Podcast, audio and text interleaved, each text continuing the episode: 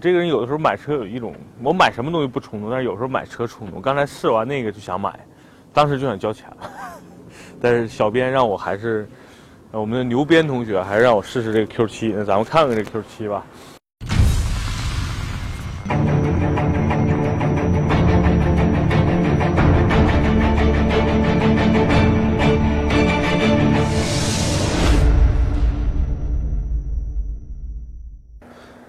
因为这个是车商的车，所以车牌我就不挡了啊。然后，这是我的车牌。哎，整个这个车的这个车况看上去还不错。他跟我说这是二二百千瓦，就二零一款的低功率版本的中配，叫舒适型。当时办完这车也将近一百万了。这两个车其实售价都差不多。但这个新啊，这是一三年上牌的车。呃，整个车况咱们看看这个腰线，从侧面上看也还行。车漆呢，反正我不是一个专业人士啊，反正应该也我不太能看出来有喷漆的地方。然后一会儿咱们看，然后轮毂因为是中配嘛，应该是一个十九寸的，看一下啊，二六五五零二幺九，没错，十九寸。它是这样，低配版本最低配是十八，然后。中配是十九，顶配呢是二十，所以从轮毂就看出这个车的这个高中低三个配置。然后二点零 T Q 七啊，三点零 T 啊，三点零 T Q 七，然后奥迪这个车应该都是电动尾门哇，好大的后备箱空间，因为这是一台标准的五座车啊，所以它后备箱的空间就很大，然后带这个滑道的啊。这是一个很实用的东西，因为还可以放一些网兜啊什么的，啊，这是很好的一个设计。然后下边有一个挺大的储物格，那个呢就是放在滑道上面的那个储物的一个一个架，哇，不错啊！电动尾门的按钮在这儿，哎，毕竟是豪华品牌，走豪华路线了啊。这个车基本上可以穿着西装开，也可以穿着越野装、登山装穿啊，所以。大家可以看这个车这面的漆，小划痕比较多啊，但是无伤大雅。这个脚架，这个是是后装的，明显感觉跟原车不是很搭。嗯，当年特别吸引我的是这个 Quattro，因为这是一台四驱的车。然后呢，当年 Q7 很震撼的就是这个 LED 的灯。这个日间行车灯非常牛逼啊！说说我对这个车的感受吧。我觉得奥迪 Q7 这一代产品就是老 Q7，颜值上是非常霸气的。所以呢，很多人其实买这个车和买路虎的感受是差不多的。第一呢，豪华品牌；第二呢，这个车的气场是能够压得住一些这个这个，相对来说是是比较有气势的啊。所以，嗯。现在的 Q7 其实缺了一点儿这种气势，所以卖的不好也算正常吧。你现在你像现在的 Q7 比之前这一代便宜了很多啊，现在2.0起步价应该是在六七十万，但是现在卖的反而非常少，你在路上基本上看不到 Q7，反而这个老 Q7 还是挺多的啊。咱们进去，哎，上这个车呢就非常的这个熟悉了，毕竟是奥迪嘛，然后跟上一代的 A6 啊、奥迪 A4 啊。内饰你这么一打眼看一模一样，这个车的高度呢，就比刚才的这个陆巡要矮了不少，跟汉兰达基本上差不多啊。上这个车呢，非常轻松，哎呀，舒服！哇，那这个内饰对比刚才的这个呃陆巡，明显就感觉年轻了不少。但是呢，熟悉奥迪的车友会觉得这个车内饰有点老了，但是对于没买过奥迪或者之前没开过奥迪的人来说，这个车的内饰还是不错的，尤其钥匙的逼格，那就是非常经典的奥迪折叠钥匙了。咱们现在呢，这就是整个奥迪车目前的这个内饰。如果说你现在，呃，坐在车里，你不知道你开的是什么车，我也真的不知道这是一台奥迪 A6L，还是 A4，还是这个这个 Q7。或者是 Q 五太像了啊，整个内饰基本上设计风格是一模一样的。然后这个方向盘基本上 A 六，对吧？A 四、Q 五，然后包括现在的 A3 用的这个方向盘基本差不多。我对这个方向盘印象好的比较是什么呢？就是这个方向盘的这个真皮的这个包裹是特别好，这个手感比宝马的那个方向盘真的是好很多。这个真皮方向盘是我特别喜欢的。第二呢，奥迪的优点是方向盘比较轻，所以开这个车呢不会像我现在开宝马这方向盘相对来说会比较重啊。然后仪表盘也是非常熟悉了，咱们打招呼看一下。那太熟悉的仪表盘了，哇！音响不错啊，这是 BOSS 音响的，BOSS BOSS，这是有标的，那 BOSS 音响啊。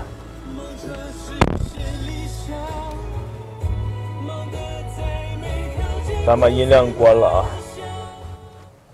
咱们看一下，左边是转速表，然后呢那个水温表，然后中间呢是一个媒体显示器，然后呢中间呢这边右边呢是这个时速表啊，右边是油表，然后中间太熟悉了，这是一个奥迪好多年好多车型都用的这么一个中控屏，不大，但是呢功能是比较全的。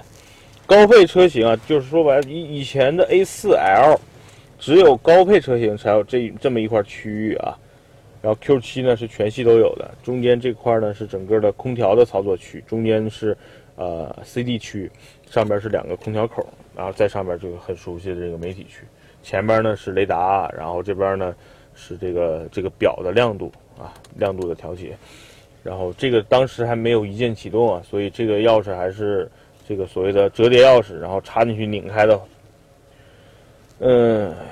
然后这块都是用的这种仿桃木的这么一个一个设计，稍微稍微有点老啊。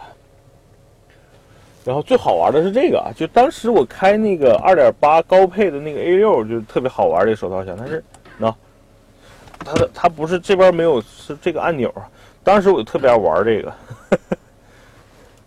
哎呀，我我真的太太像一个二百斤的孩子了，开心的。牛鞭经常说我开心的像一个二百多斤的孩子，啊，胖子哈，我本身就是个胖子。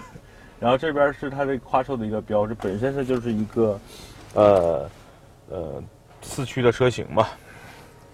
奥迪车对于来对大家来说真的是太熟悉了。然后中间的扶手箱，也也就是，这是这个。它的这个 CD 机啊，或者是导航，当时都是插在这个里边的，这是它的 CD 口。然后，牛逼的奥迪有这么一个电话啊，Q7 有，然后奥迪 A6 的2.8配置的，就是2.8，然后还有2.8 Quattro 的那个都有这个这个电话，但是不知道干嘛用的，我我估计没没多少人用过。然后只有两个杯架，相对来说它这块的储物空间不多，因为下边是 CD。然后这只有两个，说白了，这个放杯子的地方。座椅呢，我要强调一点，这是一个中配车型，然后当时标配是没有通风的。那这个呢是原车主估计在买车的时候选装了一个通风座椅，所以这个车是既有电椅座椅加热，然后还有座椅通风的。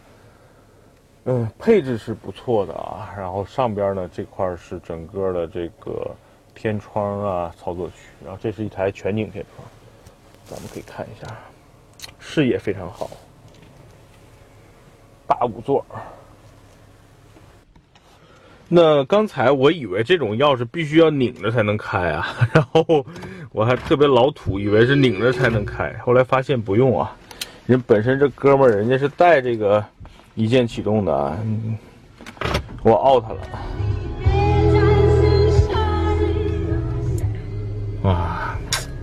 我觉得奥迪营造的，在那个年代营造的豪华感是非常非常明显的，对吧？这个分辨率比较高的屏，当时我经常很多人不爱用那个导航嘛，把手机放在这儿，非常特别合适啊。然后呢，一键启动的按钮，然后这些旋钮重点说一下，奥迪的这个这些这些旋钮是特别实用啊设计的，这边是多媒体的音量调节。音量调节，然后 radio，然后 media，然后这边呢是整个蓝牙电话的电话本然后这是前一键后一键，然后整个的导航，然后车辆信息，然后这是整个车的一个状态，你可以调节成，比如说高位，因为这这也是一台空气悬架的车啊。咱们现在把这辆车调到高位，现在底升在往上提升啊。然后你明显感觉这个车的一点点缓慢，比较缓慢的抬升啊。高位，然后越野。舒适、自动、动态有这么多选项啊，所以这是一台空气悬架的高高配的车型，非常好。哎，这个价位应该有的配置啊。然后呢，整个旋钮键就在这块就都能操作了，配合着这个液晶屏，不错不错。这是一台百万级别豪车应该有的内饰，当然，当然是在那个年代啊。那这个内饰和这个车况，在目前这个年龄里边，也就是个三四十万的售价啊。这是一个一一年一一款一三年上牌的车，然后到现在跑了七万五千多公里。啊，我这哥们说我要买，应该在四十万上下，所以价格其实从二手车市场上来说，价格还 OK 了。嗯，不便宜，但是绝对不贵。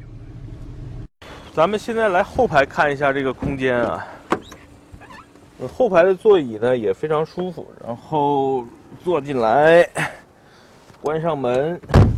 刚才前面是我调的比较舒服的地方啊，那现在后排的空间哇挺充足啊，这个车的后排空间要比这个陆巡要要大一些啊，但是座椅呢，我不知道为什么现在奥迪的座椅都相对来说有点偏硬，因为它是偏运动化了。但是功能是挺多的，嗯，这是空调独立空调的按钮，然后带两个十二伏的电源，点烟器的口，呃，中间的这个扶手台其实有点寒酸啊，百万级别的这个车，中间就带了个杯架，没有多媒体的这个旋钮这些按键，嗯。坐在后排的感觉呢，头部空间其实比陆巡要低一点，但是它上边有这个全景天窗啊，这种感受是挺好的。毕竟这是一台豪华车嘛，豪华城市 SUV。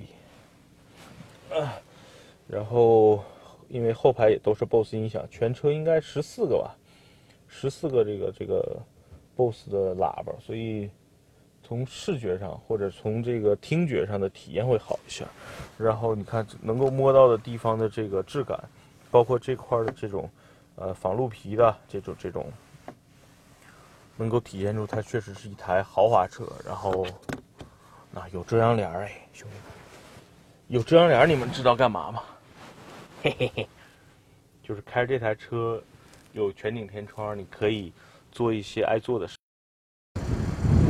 我现在看一下这辆车的 3.0T 的发动机啊，咱们打开这个盖儿，也是液压杆的，那 V6 TFSI，然后这个发动机的声音也非常好听啊，然后发动机舱，嗯，整个的布局也是不错的，听起来发动机的声音很清新啊，没什么问题。不错不错，液压杆了。系上安全带啊，咱们就试一试这辆 Q7。然后，呃，我先把座椅调到一个我比较舒服的位置。然后这两个车因为配置都比较高，都是这个电动的这个方向盘调节的啊，所以都挺喜欢的。咱们开开这个 3.0T 的两。就是低功率版本的这个发动机和这个之前我开过高功率的有什么区别啊？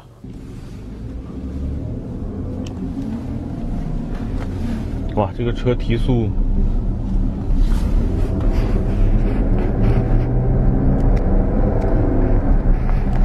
还不错啊，因为它是一个涡轮增压版本。嗯，油门过了两千多转的时候，你能感觉到这个。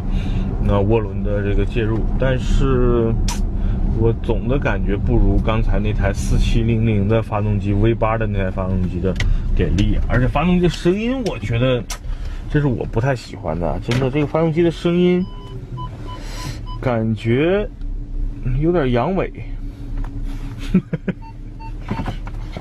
不 叫阳痿，应该是就是有点像太监的声音，就不够好听，不够雄性。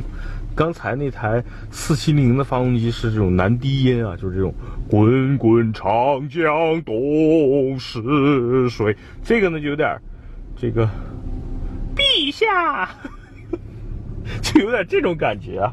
咱们挂到 S 档看看这车加速吧，感受一下啊。啊，S 档。S 档还是不错的，这毕竟是一台百万级别的奥迪 3.0T V6 的发动机啊，你挂上 S 档还是不错的。刚才在这个 D 档，我总感觉加速真的有点阳痿。一般啊，舒适度我觉得，呃，豪华感是够了这个车，然后空间的感觉呢也是不是，因为它多了一些比较现代流行的东西，比如全景天窗。对吧？比如说这个，呃，通风座椅，比如说这个，对吧？这个多媒体 BOSS 音响，这些这些东西它是比较会吸引人眼球，但是我总的感觉，嗯，发动机的这个声音啊，不如那个。另外呢，咱们再试试啊，我总感觉这个车不是特别抗造。嗯，因为咱们就在这个小范围开嘛，我总觉得这个车舒适度或者说隔音、底盘带来的这种传递啊，包括你看，整个后备箱会传来一些它那个刚才那些卡扣的那种轻微的声音，我觉得。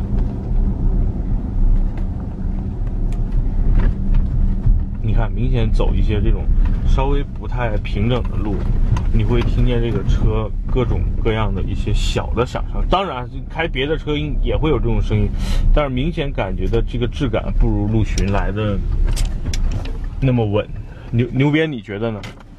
是，坐后面没有陆巡舒服，是吧？因为这个座椅，奥迪的这个座椅相对来说其实是偏硬的。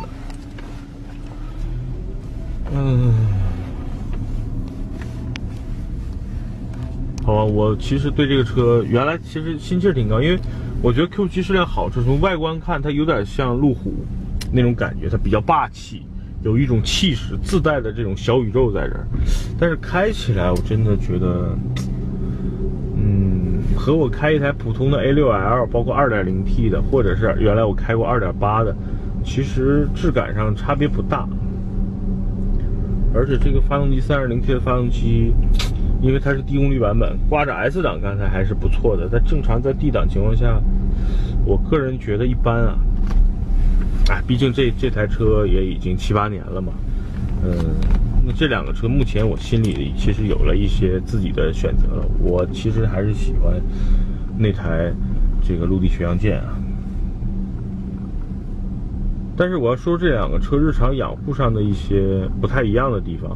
那陆巡呢，毕竟年头比较长了，然后呢，它的劣势呢是，它是一台呃零七年的车，而且是国三标准。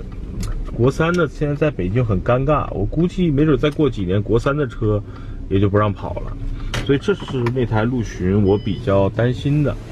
呃，第二呢，那台车的这个排量比较大，四点七，然后 V 八，那自然平时的油耗啊，包括每年交的这个车船税，呃的费用也要比这台车高一点。这台车毕竟是一台三点零 T，然后每年的车船费啊，包括这个应该是国四的标准，对吧？一会儿咱们看一下它的环保标，嗯，所以呢，不不太去不用担心它的环保啊，包括油耗啊，还有一些车船税的问题。你买二手车嘛，更多考虑的是日常的使用啊、养护的一些一些小的细节吧。所以这是南哥给大家讲一些比较在使用层面上我的一些想法，好吧？所以呢，从从这两个车目前我简单做个总结吧。如果说呃你现在买台二手车，主要是为了，比如说之前说过一些属性，可能是第一，比如说为了面子；第二呢，想要一个豪华品牌；然后呢，想要气场上呢。啊，有一些气场这个车，那所以这台车 Q7 可能更适合你。因为呢，它这个车外观颜值和路虎很像，它自带一种所谓的土豪范儿。第二呢，这是一台奥迪，内饰啊，包括通风座椅啊这些配置，包括全景天窗，这些人这些东西是很吸引人眼球的。所以，呃，如果你是这种这种需求买二手车，预算在三四十万，我觉得 Q7 可能是你比较嗯可以去考虑的。那对于我来说，现在我买一台这个车呢，因为我自己有一台轿车开，我现在想换一台 SUV，主要是几件事儿。第一呢，有可能我们春节后呢会去做川藏的这个旅行，而且呢，有可能我想开到这个珠峰大本营，能不能开不知道，而而且我也没自己一个人或者说啊一家人开那么远的路。在美国呢，跟 Tony 虽然走的挺远，但是呃，毕竟都是公路嘛，这次越野呢，所以我。比较心理偏向于从实用的角度来说，我可能会需要一台陆巡也好，普拉多也好，包括那天大切，我需要它有一定的越野能力。第二呢，就是说它比较耐操。那奥迪这个车毕竟是豪华品牌，它需要加九十五号的油，所以从这个血缘上，这个车就不那么接地气儿嘛。所以呢，那我现在。对于我来说，可能更偏向那台陆巡多一点儿，而且陆巡呢，这台车，呃，虽然比如说已经二十万公里了，呃，而且也十年了，但是我是做过十五年、二十年的陆巡，然后已经跑了四五十万公里，已经把这个里程表都跑的已经坏了的车，就是去年呃一四一五年我在巴丹吉林沙漠做的那些陆巡，他们开着那种老陆巡。然后在沙那个沙沙漠里边啊，辗转腾挪的那个，给我留下了特别好的印象。所以，嗯，我现在心有点痒痒那辆车。但实际上后来想一想，我现在其实很纠结啊。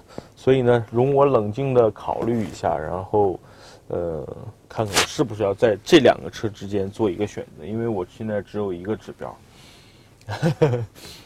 牛鞭，你觉得买哪个呢？去西藏买陆巡，平时开买这个是吧？对。哎呀，那让咱们让老杨再给提供点这个车牌然后再再借我三十万把这个买了吧。